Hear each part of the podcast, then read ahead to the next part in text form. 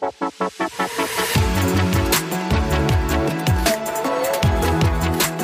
Servus und Hallo zum Grüne Startups Podcast, einem weiteren Podcast der Werde Portalfamilie. Im Grüne Startups Podcast stellen wir euch die Menschen und Teams hinter nachhaltigen Startups, spannende Trends und natürlich die neuesten Produkte grüner Startups vor. Auf geht's in eine neue Folge und einem weiteren spannenden Interview. Und jetzt viel Spaß beim Zuhören.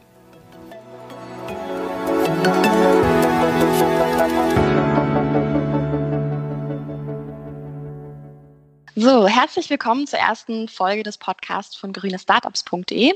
Mein Name ist Vera und ich bin im Rahmen meines Praktikums bei Grüne Startup zuständig für die Themen Marketing und Redaktion.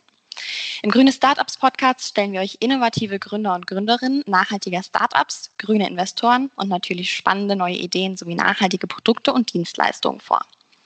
Heute zu Gast sind Gordon und Matthias vom Startup L Origin, einem Snack-Startup aus Hamburg. Wir unterhalten uns über die Gründerstory von L-Origin, das Thema Biolandwirtschaft und nachhaltiges Wirtschaften insgesamt. Viel Spaß nun mit der ersten Folge des Grüne Startup Podcasts. Ja, hallo erstmal ihr beiden und herzlich willkommen. Schön, dass ihr dabei seid. Ähm, vielleicht direkt mal zur Aussprache. Habe ich es richtig gemacht? Ich war mir nicht ganz sicher. Großartig gemacht. Hast du super gemacht. Hi Vera erstmal. super. Äh, ja, möchtet ihr euch vielleicht direkt am Anfang kurz vorstellen? Klar, gerne. Also ähm, mein Name ist Gordon. Ähm, ich bin, ich muss kurz überlegen, ich glaube 34, wenn ich mich nicht irre.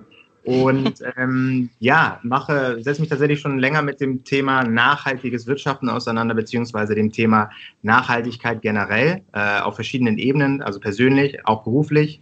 Und im Zuge dessen bin ich damals dann auch auf Matthias getroffen, der hier neben mir sitzt. Äh, ja, das war's grob. Wir können ja da noch ein bisschen in die Tiefe gehen. Kannst du ja später mal machen, wenn du möchtest. Äh, das war's mal grob. Gern. Und äh, hi, ich bin äh, Matthias. Ich bin auch 34 Jahre. Ich komme ursprünglich aus Mexiko und bin seit acht Jahren ungefähr hier in Deutschland. Und ehrlich gesagt, ich komme eigentlich von einer ganz anderen Ecke beruflich. Ich komme von der Marketing- und Werbeecke und hatte da ähm, lange gearbeitet und habe jetzt den Wechsel zu dieser Branche mit dem Projekt gemacht. Aber da können wir auch gleich äh, ein bisschen nochmal tiefer einsteigen. Ja, gerne. Ähm, woher kennt ihr beiden euch genau? Das ist äh, eine witzige Geschichte. Also das ist, ich bin, in, also meine Nachbarin in Mexiko, ähm, die ist auch nach Deutschland gezogen. Die ist auch nach Hamburg gezogen. Und als ich nach Hamburg gezogen bin, ist das eine der ersten Personen, die ich kontaktiert habe. Und äh, sie kennt auch Gordon und deswegen haben wir uns dann dadurch kennengelernt. Ah, cool.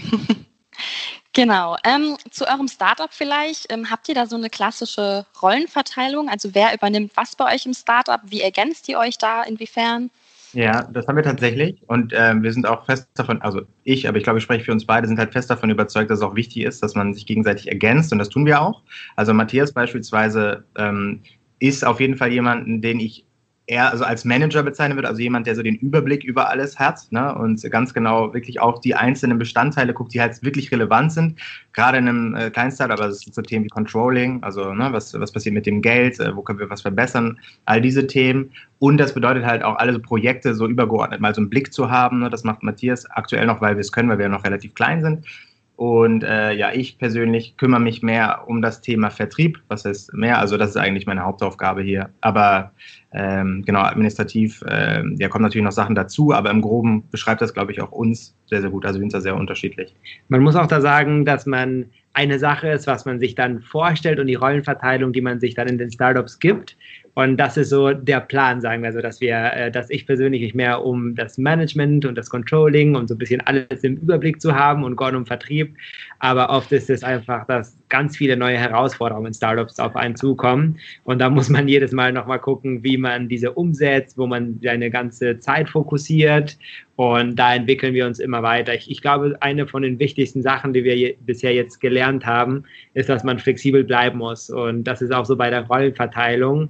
Am Anfang dachte ich, ich würde sehr, sehr viel mich um das Marketing kümmern und haben dann gemerkt, okay, es gibt 3000 Aufgaben und da kann ich mich nicht Marketing kümmern und haben uns dann auch eine Person äh, an Bord geholt, die dann das Marketing übernimmt, weil es einfach so viele Aufgaben gab. Und mhm. so entwickeln wir uns auch weiter. Also das ist, äh, muss man gucken, was auf einen zukommt und äh, so, äh, so entsprechend agieren wir dann. Wer von euch beiden ist so ein bisschen äh, organisierter, strukturierter? Gibt es da einen, der so den Überblick hat? Ähm, ja, ja, absolut. Ich ja. das Matthias, auf jeden Fall. Bist du dann noch morgens als erstes im Büro? Äh, nicht als erster tatsächlich, aber würde sagen, so als letzter. wir, wir arbeiten, äh, also wir, wir sind, wir haben flexiblere Arbeitszeiten und da kommen wir in unterschiedlichen Zeiten an. Und, okay. Aber das geht auch für uns beide, auch wenn wir von zu Hause schon anfangen zu arbeiten, dass wir dann vielleicht ein bisschen später ins Büro kommen. Und so gucken wir einfach, äh, wie, wie, der, wie der Tag verläuft. Aber grundsätzlich bin ich schon jemand, der sehr gerne äh, früh aufsteht, äh, bin sehr früh schon beim Sport, das erledige ich gerne vor der Arbeit und beantworte ein paar E-Mails zu Hause und dann komme ich dann äh, so gegen äh, 9.30 Uhr, 10 ins Büro. Ja, weil das klingt ja ganz entspannt. Entspannt an, aber ähm, man muss fairerweise dazu sagen, wir arbeiten ja äh, quasi mit einem anderen Kontinent, äh, der zeitlich auf jeden Fall zurückliegt. Also um genau zu sein, äh, ist es Südamerika in unserem Fall, also Ecuador oh, aktuell. Und ähm, da ist es schon so, die stehen natürlich später auf. Das heißt, wir, wenn wir abends arbeiten, dann stehen die halt gerade auf. Äh, letztendlich ist es so, dass vielleicht der Tag später startet, aber der dann halt auch einfach deutlich länger geht. Und mhm. Die man, man, ja immer so sagt, so, so, äh, so leicht äh, aus der Lameng, ist ja so dieses äh, selbst und ständig ne, als Selbstständiger. Und man darf das nicht unterschätzen. Also wenn da, da passiert es halt schon mal, dass dann irgendwie nachts noch irgendwas passiert, wo man sich dann halt drum, drum kümmern muss. Ähm, und Matthias ist zwar jemand, der früh aufsteht und viele Sachen schon am Tag so organisiert, äh, ne, damit er hinten raus halt einfach den Platz hat, halt auch andere Sachen zu machen. Oder wenn es mal länger ist bei der Arbeit, dass da halt auch, dass man halt sein alles andere, wie zum Beispiel Sport, schon mal erledigt hat. Also, mhm. Hört sich entspannt an, aber ist tatsächlich, äh, sag ich mal, sehr tagesfüllend, was wir hier machen. Ist auch ein guter Punkt, den, den Gordon gerade sagt, weil vor allem jetzt in der Corona-Zeit hat sich ja sehr, haben sich sehr viele Sachen verändert, man ist sehr viele, äh, also neue Herausforderungen gekommen und das ist tatsächlich, dass in also Lateinamerika nochmal stärker von Corona betroffen war oder ist. Und mhm. vor allem, wir arbeiten ja mit Ecuador zusammen und den hat das sehr, sehr stark getroffen. Das heißt, auch was unsere Zusammenarbeit geht, ähm, ist es aktuell und in den letzten Monaten sehr, sehr stark, dass man eigentlich täglich gucken muss, wie man bestimmte Herausforderungen äh, angeht. Und das ist dann äh, natürlich mit der Zeitverschiebung, wie, wie, wie Gordon gerade meinte, ist schon etwas komplizierter oder man muss einfach ein bisschen flexibel bleiben und äh, offen sein, vielleicht nochmal ein bisschen später Telefonate zu führen. Stimmt, die Zeitverschiebung hatte ich gar nicht auf dem Schirm, aber das ist natürlich äh, schon ein bisschen komplizierter, kann ich mir vorstellen. Mhm. Gut, ähm, bevor wir gleich so ein bisschen näher auf äh, L Origin eingehen, Gordon, noch eine kurze Frage an dich. Man kennt dich ja ähm, von deinem YouTube-Kanal Vegan ist ungesund. Ähm, ich glaube, 150.000 Abonnenten habt ihr gerade, wenn ich richtig informiert bin. Ähm, Passiert es dir da manchmal, dass du auf der Straße erkannt wirst? Ähm, äh, ja, das, das kommt schon mal vor. Ja, das passiert schon mal. Also ich würde mal jetzt mal mhm. sagen, so im Vergleich zu jemandem wie Justin Bieber weniger, aber es passiert ab und zu und äh, das, das, das, ist schon äh, schön irgendwie. Also für mhm. Hat dir das jetzt in irgendeiner Weise geholfen, dass du schon ein bisschen bekannter warst bei der Gründung des Startups? Mm, also ich sag mal so, ähm, so am, am, Anfang ist es halt einfach genau, ich muss halt genauso mit Matthias gemeinsam, habe die gleichen Hürden wie jeder, gleich wie jeder Gründer, jede Gründerin auch. Ähm, da war, was ist mir jetzt nicht irgendwie was leichter gefallen oder so. Und äh, man merkt auch gerade wir im Vertrieb, also wir arbeiten ja auch mit Handelsketten, äh, mit Händlern, mit Filialisten, denen ist das völlig egal, wer, wer, wer da jetzt vor denen sitzt. Ne? Die wollen halt, dass das Produkt am Ende, dass es gut zu, zu ihnen passt, ja, dass es vielleicht was Neues ist oder ähm, ja, dass es halt gut läuft hilft. Ähm, da ist es halt völlig egal. Man kann das natürlich unterstützen und das machen wir, dadurch, dass wir halt ein Netzwerk haben. Es ist ja nicht nur ich als Person, also als, als Influencer, sondern es ist ja auch so, ich habe mit Matthias äh, gemeinsam, äh, auch mit Ayosha, mit dem ich den Kanal mache, haben wir damals ja auch eine Agentur gegründet, ähm, ne, also eine äh, ganzheitliche Marketingagentur, die sich ja auch um das Thema Influencer-Marketing kümmert und äh, dort halt auch sehr, sehr viele gute Kontakte hat. Also wir haben da quasi das Ganze mal vereint. Und ich sage mal so, das gibt natürlich Vorteile, weil wir halt viele Leute einfach schon kennen. Also wenn es zum Thema zum Beispiel Influencer-Marketing geht. Mhm. Aber alles in allem ist es schon so, würde ich jetzt sagen, nur weil man äh, in Anführungsstrichen vielleicht etwas bekannter ist in irgendeinem Mikrokosmos, ähm, hat das jetzt nicht irgendwie am Anfang beim Aufbau oder so irgendwelche Vorteile gebracht.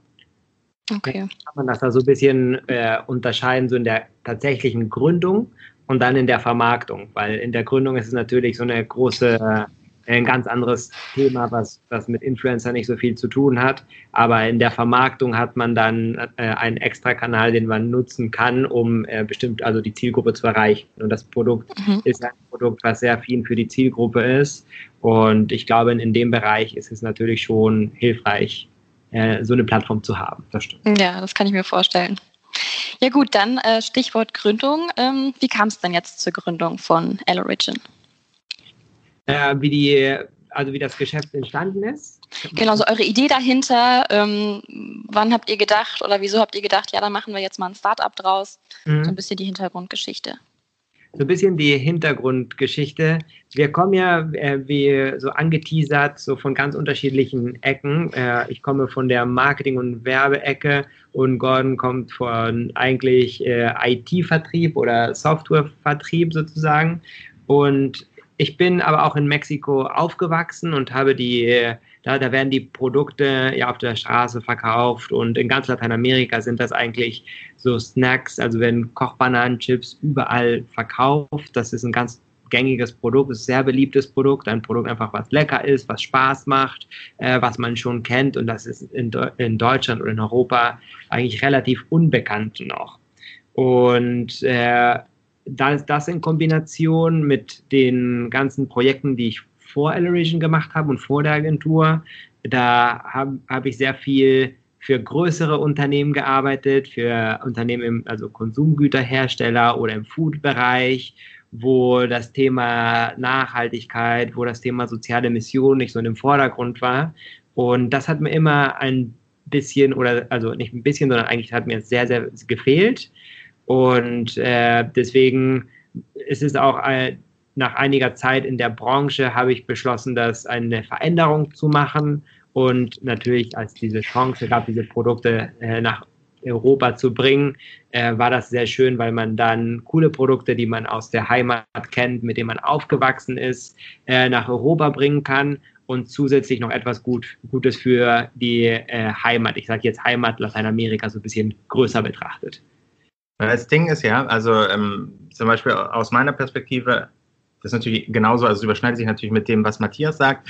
Ähm, aus meiner Perspektive ist es ja auch immer so gewesen, äh, dass ja, wir alle konsumieren ja Sachen im, im Supermarkt oder beim Einkaufen. Und letztendlich steckt ja hinter den Produkten immer eine, eine riesen Rattenschwanz an, an Kett, an, an Ereignissen, die da so passieren. Ne? Also irgendwo werden die hergestellt, dann werden die irgendwie hierher gebracht und so und die müssen ja erstmal produziert werden. Und das ist alles sehr, sehr spannend, weil ähm, das sieht man ja meistens gar nicht als Konsument. Ja? Und man hat einfach mhm. einen riesengroßen Einfluss heutzutage, wenn man halt Produkte in die Märkte bringt, genau diese Prozesse, die da hinten dran stecken, die mega wichtig sind, ähm, zu verbessern. Ja, das ist beispielsweise ja bei uns so, wenn wir sagen, äh, wir arbeiten mit Kleinbauern zusammen, bedeutet das, wie geht es eigentlich Kleinbauern, die das, die, die Produkte anbauen? Was, ähm, wie, wie nehmen die eigentlich ihre Arbeit wahr? Wie werden die eigentlich bezahlt? All diese Fragen, die, mit denen man sich nie auseinandersetzt, das haben wir einfach mal gemacht und gemerkt, dass es einfach möglich ist, wenn man selbst was auf die Beine stellt, genau diese Prozesse, wenn man sie denn verbessern möchte, was definitiv der Fall sein sollte in vielen Bereichen des Lebens, äh, dass man die beeinflussen kann. Und genau das machen wir. Also wir arbeiten mit Kleinbauern zusammen, weil wir die Lebensstandards vor Ort verbessern wollen, weil wir äh, auch Frauen äh, weil, äh, weil wir da die einfach gleichstellen wollen, was die Arbeit anbelangt, damit die halt auch ein Einkommen generieren können, um nicht abhängig zu sein von ihren Männern, also finanziell. Und äh, das ist einfach spannend zu sehen und das können wir machen mit unseren Produkten. Und das ist auch einer der Motivationen, dass wir dachten, hey, lass uns doch einfach mal äh, diese tollen Chips, wie Matthias sie beschrieben hat, hierher bringen und zusätzlich ähm, vor Ort was Gutes, was Gutes tun. Also mhm. das, das ist im Grunde genommen so der Hintergrund. Das Schöne, glaube ich, ist, dass man oft einfach, äh, so was Gordon meinte, man weiß nicht, was viel hinter den Produkten steckt. Und das Schöne daran ist, dass man wirklich auch so jetzt als also die Idee, das zu gründen, aber auch als Konsument, alle Menschen, mit Sachen, die einen Spaß machen, die man gerne isst, einfach auch was Gutes bewirken kann. Und mhm. das ist, glaube ich, so der Grundgedanke von dem, äh, von dem Unternehmen. Richtig. Mhm. Ist das auch so ein bisschen euer USP? Weil ähm, Food-Startups äh, gibt es einige, ich glaube, es sind gerade 10 Prozent äh, der Startups generell, die im Food-Bereich arbeiten. Ähm, grenzt ihr euch dann damit so ein bisschen ab? Also abgrenzen würde ich jetzt sagen, nicht mit Nachhaltigkeit, weil man merkt ja auch, dass viele Startups auf Nachhaltigkeit Wert setzen. So, ne? Da möchte ich jetzt nicht sagen, das ist unser USP, weil dann würde jeder sagen, okay, euer USP ist einfach lächerlich, weil jeder das ja macht. Also mhm. jeder versucht ja irgendwo auch einen Impact zu machen. Unser USP ist tatsächlich, dass wir mit Lateinamerika zusammenarbeiten. Also unsere große Mission ist quasi, dass wir die schönen, die tollen Rohstoffe, die tollen Produkte, die es in Lateinamerika in Hülle und Fülle gibt, ja, dass wir die quasi hierher bringen. Und dass wir halt quasi äh, global einen, einen Impact kreieren. Ne? Also dass wir quasi mit denen zusammenarbeiten, dort einen Impact kreieren und ähm, ja genau dieses Feeling, dieses Lateinamerika, dieses, diese Genuss, aber auch den Spaß, der damit in, in, in, Verbindung ist, dass wir den hier rüberbringen, also nach Europa. Das ist im Grunde genommen das, was uns jetzt abgrenzt von den anderen, ne? dass das wirklich unser Fokus ist. Ähm, und die Fragestellung, wie können wir, wie kann der Impact vor Ort, also es muss nicht nur, äh, also in Lateinamerika, äh, wie kann der so groß wie möglich sein? So diese Fragestellung und dieses Denken, ähm, ja, ist quasi das, was uns abgrenzt. Wir sehen, mhm. das, wir sehen das so ein bisschen, ähm, nicht unbedingt, wie, wie Gordon meint, das unser USP, aber so einfach an die Anforderungen, die wir an uns selbst haben. Mhm. Also wir, wir möchten uns für was einsetzen und würden das auch nicht anders machen. Wir würden nur, also wir stellen nur Bioprodukte her und würden das auch nicht anders machen, weil das eben gut für sehr, sehr viele Sachen ist. Wir würden immer versuchen, uns für Menschen einzusetzen. Also das sind so ganze Fragestellungen oder Punkte, die bei uns selbstverständlich sind, die wir, die wir nicht, wie gesagt, nicht anders umsetzen wollen würden. Ähm, aber dieser Blick aus Lateinamerika und äh, dass man das alles rüberbringen kann, das ist, äh, wie, wie, Gordon gerade gut erläutert hat, eigentlich unser USB und das eben mit der nachhaltigen Mission gekoppelt. Weil, was wir, was wir auch verstehen und was ja auch wichtig ist, ist ja, dass man lokal denkt, ne? dass man sich so überlegt, hey, wo kriegen wir Rohstoffe hier direkt von, von hier, damit die Transportwege nicht so weit sind. Also es gibt doch auch schöne Sachen hier und das ist auch ein wichtiger Gedanke. Aber man darf auch einfach nicht vergessen, dass wir in einer globalen Welt leben. Das bedeutet halt einfach, dass Prozesse äh, heutzutage auch über die Landesgrenzen hinausgehen und letztendlich wir auch Verantwortung übernehmen sollten für Sachen, die wir woanders produzieren. Also du musst dir vorstellen, ähm, wenn du nach Ecuador gehst und dir ganz normal mal so Kochbananenplantagen oder Bananenplantagen anguckst, konventionelle, dann äh, also da, da springt dir der Kiefer, die Kieferlade runter, weil du denkst, hä, was geht denn hier ab? Also du musst dir vorstellen, da ist eine Bananenstaude in so einem Plastiksack also alle Bananenstauden in einem Plastiksack, der halt mhm. gefüllt ist mit Pestiziden und der reift halt in so einem, mit so einem Treibhauseffekt, dadurch, dass er in so einer Tüte ist, reift das Ding halt vor sich hin, es wird schneller reif, dann kommt der Bauer, reißt das Ding auf, Pestizide werden freigesetzt, das Plastik wandert auf den Boden, wo das auch meistens liegen bleibt. So, und das passiert hier. Also man muss sich vorstellen, wenn jemand, also wenn wir in den äh, Discounter reingehen und sagen, ja, wir kaufen jetzt die günstigsten Bananen, äh, dann sind das Bananen, die wir aus Ecuador, also weil, also zum Beispiel ne, in, aus Ecuador mhm. Beziehen. Und jetzt könnte man natürlich sagen, ja, äh, lokal, lokal, lokal, ja, aber ich meine, ich, ich persönlich kaufe super viel Bananen. Ich kenne viele Leute, die kaufen viele Bananen, also alle, die ich kenne. Und jetzt muss man auch einfach sagen, ja, welche Verantwortung hat denn der Konsument eigentlich, wenn er sagt, ich will es billig haben? Ähm, Verantwortung bedeutet eher, also es wäre schön, wenn er sich, wenn er die Augen öffnen könnte, ich wusste das, ich, ich bin 34, ich wusste gar nicht, dass Bananen so wachsen und sehe das und denke mir so, nee, das kann doch nicht sein. Also das, das mhm. muss auch anders gehen. So, und genau dieser Impuls zu sagen, hey, das muss auch anders gehen, äh, das ist quasi so das, wo wir gesagt haben, okay, wir machen es einfach anders. Ja, weil beispielsweise ähm, es ist gar nicht so einfach, Bioproduzenten zu finden für, für unsere Chips. Also in Ecuador Leute zu finden, die am Ende in der Lage sind, das auf biologische Art und Weise zu machen, ohne Pestizide, ohne Plastik. Das ist nicht einfach. Und da merkt man halt mhm. halt einfach, ja, aber ist egal, muss ja nicht immer alles einfach sein, aber wir machen, wir, wir machen das jetzt. So, und äh, das ist einfach auch ein tolles Gefühl zu wissen, ähm, man verändert einfach mal was. Ne? Und unser mhm. Ziel ja dann, muss ich dir vorstellen, je mehr wir unsere Produkte verkaufen, desto mehr fördern, fördern wir die Nachfrage nach biologischen Produkten vor Ort, je weniger konventionelle gibt es, mehr biologisch. Und das ist im Grunde genommen so unser Ziel, dass wir die biologische Landwirtschaft vor Ort unterstützen, fördern und ausbauen.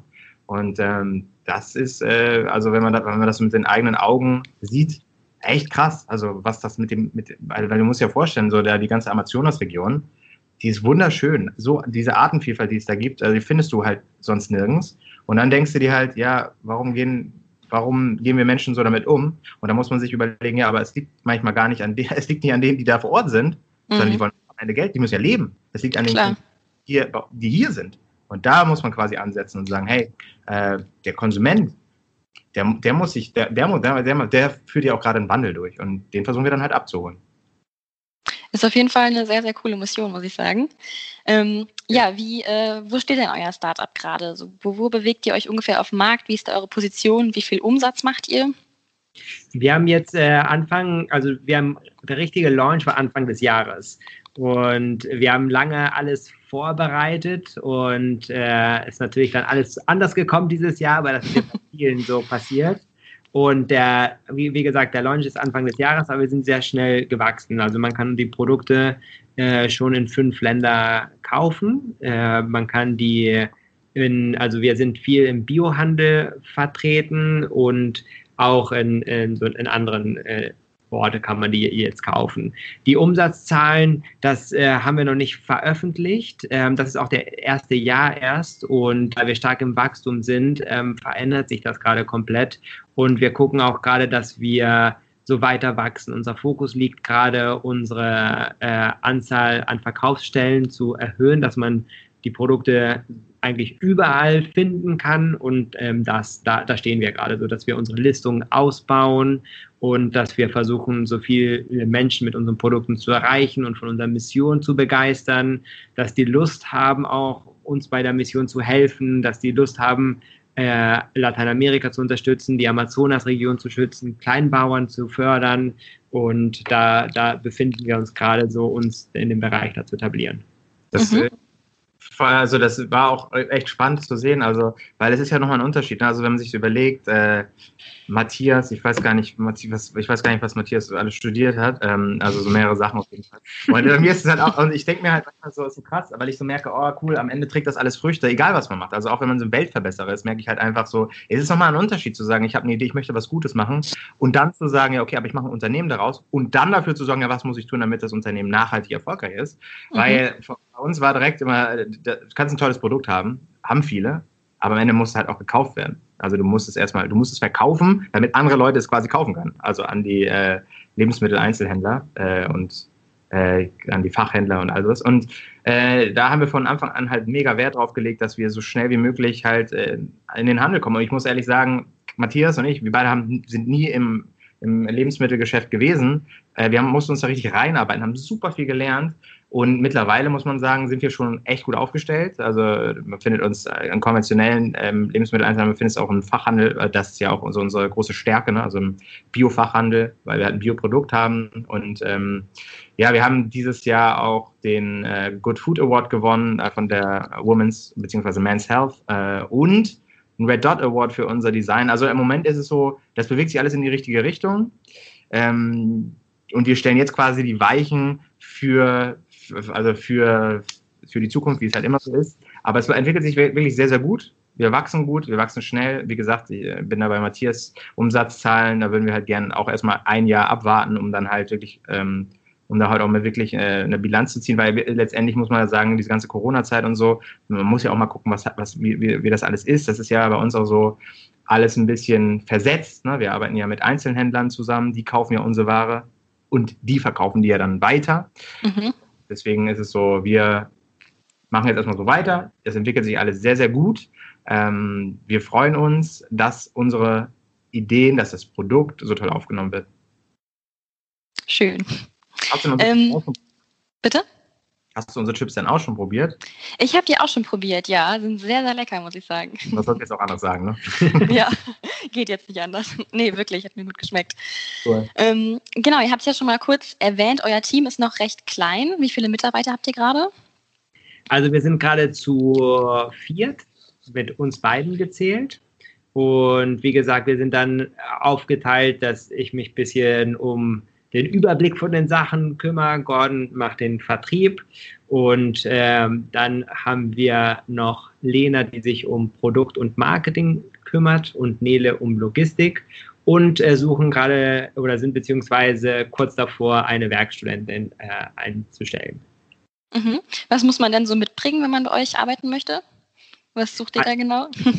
Also, wie gesagt, die Stelle ist äh, eigentlich schon besetzt, die, die jetzt kommt. Aber wer bei uns arbeiten möchte, es ist natürlich äh, jemand, äh, eine, also suchen immer Menschen, die sich für die Mission begeistern, die äh, Lust haben, für Startups zu arbeiten, die Lust haben, was zu bewirken, also nicht nur für irgendein Unternehmen zu arbeiten, sondern für äh, ein Unternehmen, wo man die, die diese Mission teilt, wo man Lust hat, äh, sich für Nachhaltigkeit einzusetzen, wo man Lust hat, sich für soziale Themen einzusetzen, wo man Lust hat, äh, in Verbindung mit Lateinamerika äh, zu sein, weil es viel mit der Arbeit damit verbunden ist, mit den Leuten in Kontakt zu sein.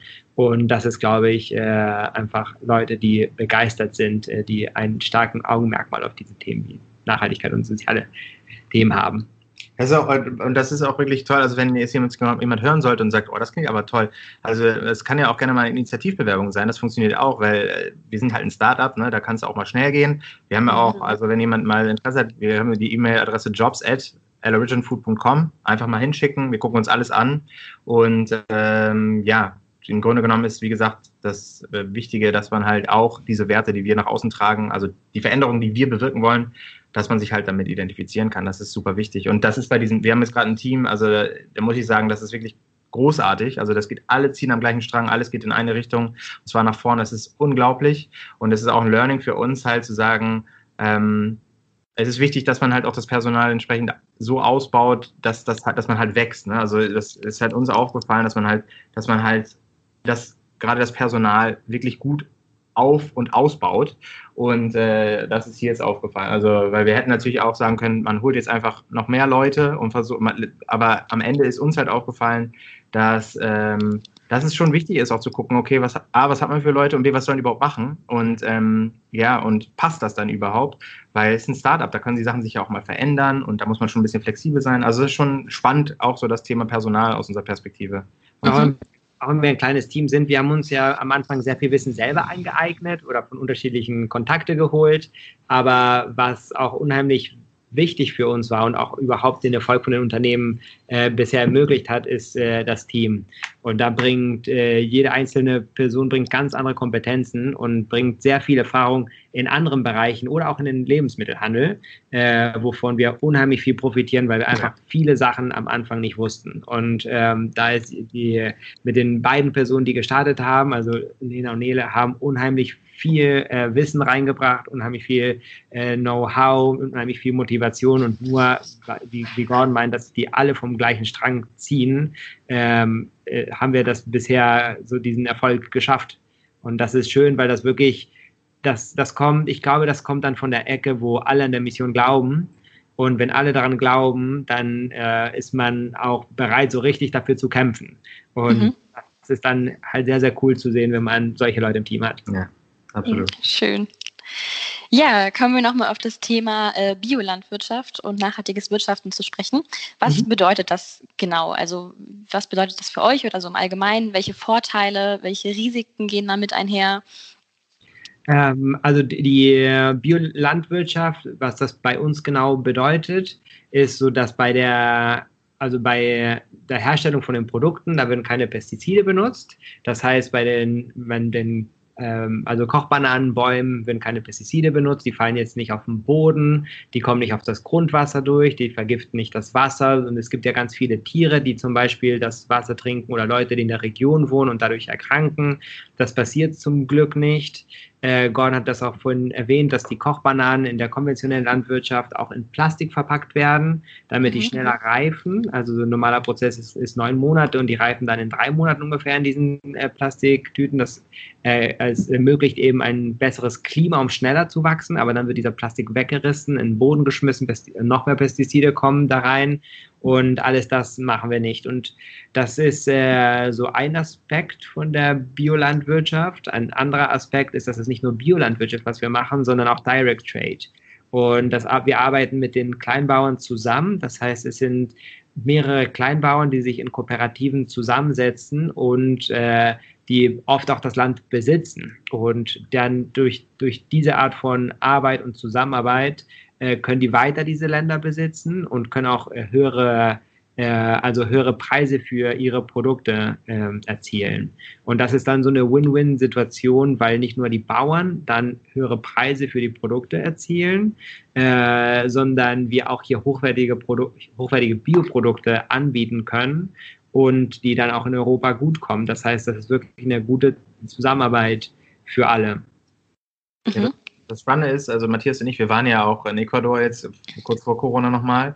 Und ähm, da war es so, da waren wir auf, auf so einer Plantage und da sagt, also das war für mich auf jeden Fall hat das sehr viel Eindruck, äh, hat es sehr, bei mir hat das sehr viel Eindruck geschindet. Da hat halt der eine erzählt, also der eine Bauer, dass er halt das Land mit seiner Familie ähm, quasi bewirtschaftet ähm, und das für die wichtig ist. Also die haben sich zusammengeschlossen als Familie, damit sie in der Lage sind, äh, quasi das Land zu besitzen, aber nicht um es einfach nur zu besitzen, sondern um es nicht in die Hände von anderen äh, Unternehmen zu geben, die das Land auf denen diese ganzen Rohstoffe wachsen, nicht wertschätzen und die mit Pestizide vollballern. Also letztendlich mhm. geht einfach nur darum, ihr Land, also im wahrsten Sinne des Wortes, ihre Fläche Land zu besitzen, damit da kein Schindluder mitgetrieben wird, damit da, damit da halt einfach nachhaltig ähm, Produkte wachsen. Also der, die Verbindung, die diese Bauern einfach haben mit ihrem Land, ist halt einfach viel mehr als man, äh, als nur, ja, gib mir mal Geld, sondern mhm. hey, wir schließen wir besitzen das, damit hier keine Pestizide versprüht werden, damit es hier, damit es der Region halt nicht schadet.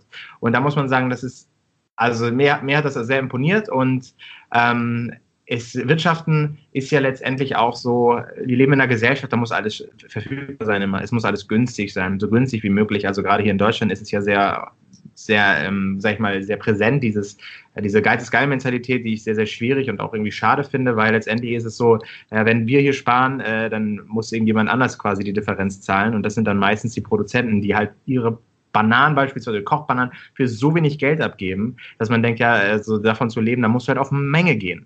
Und das ist halt schade. Und wir müssen vielmehr wieder dahin, A, zu verstehen, was sind das eigentlich für Rohstoffe? Das ist ja, also das sind ja, das wächst ja, das hat ja, braucht eine gewisse Zeit, dafür so einen Respekt zu entwickeln ähm, und vielmehr zu verstehen, okay, das, was ich kaufe, wo kommt das her, wie wird das angebaut, also viel mehr Verständnis für die Produkte zu haben, die wir konsumieren.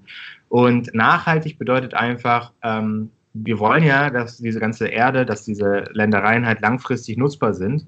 Und das machen wir nur, wenn wir halt diese Flächen auch respektieren. Und das können wir natürlich, wir können natürlich alles mit Pestiziden vollballern und dafür sorgen, dass das alles schnell wächst und dass wir so schnell wie möglich da, wie günstig wie möglich alles rausbekommen. Oder wir nachhaltig ähm, dafür sorgen, dass diese Fläche lang, so lange wie möglich nutzbar ist. Und das bedeutet dann einfach mehr Zeit, das bedeutet dann, dass es teurer ist, aber das bedeutet auch, dass das Produkt am Ende eine höhere Qualität hat. Und das ist quasi das, was wir nach außen stellen wollen. Also Qualität und auch wieder so ein bisschen back to the roots, also zu verstehen, was ist das überhaupt? Wo kommt das her? Ja, und was mhm. steht da? Wer steht dahinter? Sind denn die Biobauern in Ecuador überhaupt konkurrenzfähig oder wettbewerbsfähig, wenn sie ihre Produkte so teuer verkaufen, so im Vergleich zu konventionellen Landwirten, die natürlich äh, viel zu günstige Preise haben? Aber so im Wettbewerb, da entscheiden sich ja wahrscheinlich auch viele einfach für den günstigeren Preis. Ja, das ist, äh, ist ein guter Punkt, den du sagst. Und das ist auch genau der Punkt am Ende, äh, wo man denken würde, dass es vielleicht einfach oder besser ist, die, also wirtschaftlich besser für Bauern, das billig zu verkaufen, dann auf, auf Menge zu gehen. Aber der Unterschied ist dann wirklich, dass viele Bauern dann eben die Länder besitzen und durch die Biolandwirtschaft höhere Preise auch erwirtschaften können. Das heißt, am Ende profitieren die auch davon, wenn sie, wenn sie Bioprodukte herstellen. Und nochmal, ähm, du hattest auch vorhin nochmal gefragt, was so eines der größten Herausforderungen sein kann. Das ist natürlich auch die Zertifizierung, weil um Bioprodukte als Bio äh, also zu bezeichnen zu können, müssen die durch eine Biokontrollstelle zertifiziert werden. Und da gibt es auch eine Unterscheidung zwischen der, also der Zertifizierung für USA und für Europa. Und wenn man äh, da natürlich das Ecuador äh, oder Lateinamerika ist auch sehr stark fokussiert, Geschäft mit äh, USA zu machen, ist es auch oft so, dass die, dass viele Produzenten vielleicht auch nicht zertifiziert sind für Europa. Und das ist, auch wenn die die Produkte schon in der Qualität herstellen oder alle Richtlinien einhalten, müssen die trotzdem noch zertifiziert werden. Das ist eine, eine große Herausforderung für die Bauern, äh, um Bioprodukte für Europa herzustellen. Aber am Ende, wenn die, äh, wenn, wenn die dann diese Zertifizierung durchführen und auch für Produkte äh, für Europa das anbieten, können sie äh, durch, durch den Biomarkt auch tatsächlich höhere Gewinne erzielen. Und das ist dann auch nachhaltig, also es ist langfristig nachhaltiger für die weil dann ist man auch nicht unbedingt in diesen äh, starken Preiswettbewerb drin, wo ein großer Händler, äh, Lebensmittelhändler von USA oder Europa dann Riesenmengen einkauft, die ein einzelner Bauer überhaupt nicht schaffen kann, sondern dass man riesige Flächen dafür braucht und das wahrscheinlich auch von größten Unternehmen dann äh, gemacht wird, sondern äh, mit, mit Bioprodukten haben auch dann die kleineren Bauern eine Chance, ähm, sich da durchzusetzen, auch eine gute Planbarkeit haben, weil die Commitments, die wir mit denen eingehen, sind nicht für eine Lieferung, sondern sind langfristige Commitments. Das heißt, dadurch können sie auch gut planen, dann können die auch, äh, auch langfristig mehr davon haben. Mhm. Wie weit verbreitet ist denn äh, Biolandwirtschaft schon in Ecuador oder in Südamerika? Ähm, also ich glaube, in Deutschland sind es gerade so circa 10 Prozent von der gesamten Landwirtschaft. Habt ihr da irgendwelche Zahlen im Kopf? Ja, ich glaube, da gibt ich, da gibt es eine starke Unterscheidung, glaube ich. Und da gibt es einen Punkt, das ist, ist in der Produktion, also das Thema kennt man, ähm, das ist noch nicht so stark verbreitet wie in Europa, aber es wird auch sehr viel für den Export gemacht. Da, fehl, da fehlt auch noch also viel Verständnis äh, für die Produkte von dem Konsum in dem, in dem Land an sich, äh, in, in, ganz Lateinamerika. Es, es ist eine schon auch eine starke Tendenz und es gibt viele Leute, die das interessiert, aber es fehlt noch sehr viel Aufklärung in dem Bereich. Und äh, deswegen ist auch in der Produktion, auch das, da muss man sich auch verstehen, die, es gibt super viele Bauern, die eigentlich Bio produzieren, weil sie sich, also weil sie wirklich nachhaltig ihr Land bewirtschaften, also bewirtschaften möchten, aber einfach keine Zertifizierung haben und deswegen die auch nicht als Bio verkauft werden. Also ich rede jetzt auch wirklich von den kleineren Bauern, nicht von den großen äh, Plantagen. Mhm. Äh, und, und das ist dann, ist glaube ich so, wenn, wenn es dann mehr Aufklärung geben würde, auch in dem, in dem Land, dann würden auch mehr Leute das konsumieren und oder kaufen. Äh, aber da, da fehlt noch ein bisschen. Gut, so, um mal langsam äh, zum Abschluss zu kommen. Eine Frage habe ich noch an euch. Was steht im Moment ganz oben auf eurer Bucketlist? Also wir bereiten uns für das nächste Jahr schon vor und äh, da kommen ein paar Überraschungen, aber wir arbeiten sehr stark an der Entwicklung von neuen Produkten. Das ist ganz oben äh, bei uns gerade drin. Genau, natürlich der Ausbau, ne? der, aber der ist ja konsequent quasi der Ausbau. Äh, das bedeutet, dass man halt unsere Produkte, dass sie noch zugänglicher gemacht werden. Ne? Da kommen auch noch, es kommen so viele Überraschungen, Leute. Es lohnt sich auf jeden Fall, uns äh, im Auge zu behalten, weil selbst ich, der hier arbeitet, denke so, wow, hier passiert so viel. Also, ihr habt es gehört, bleibt gespannt. Dann äh, vielen Dank euch für das Gespräch. Danke, Danke für die Einladung. Ja, sehr gerne. Ja, bis dann. Ciao. Dann. Ciao. Ciao. So, und damit sind wir auch schon am Ende der heutigen Folge angelangt. Falls ihr sie noch einmal hören wollt, findet ihr sie auf unserer Website und all unsere Gäste und deren Kanäle ebenfalls. Schaut doch auch mal auf unserem Instagram-Kanal vorbei, grünestartups.de, wenn ihr schon einmal dabei seid. Damit ihr die nächste Folge auch nicht verpasst, abonniert doch unseren Podcast. Dann hören wir uns schon bald wieder.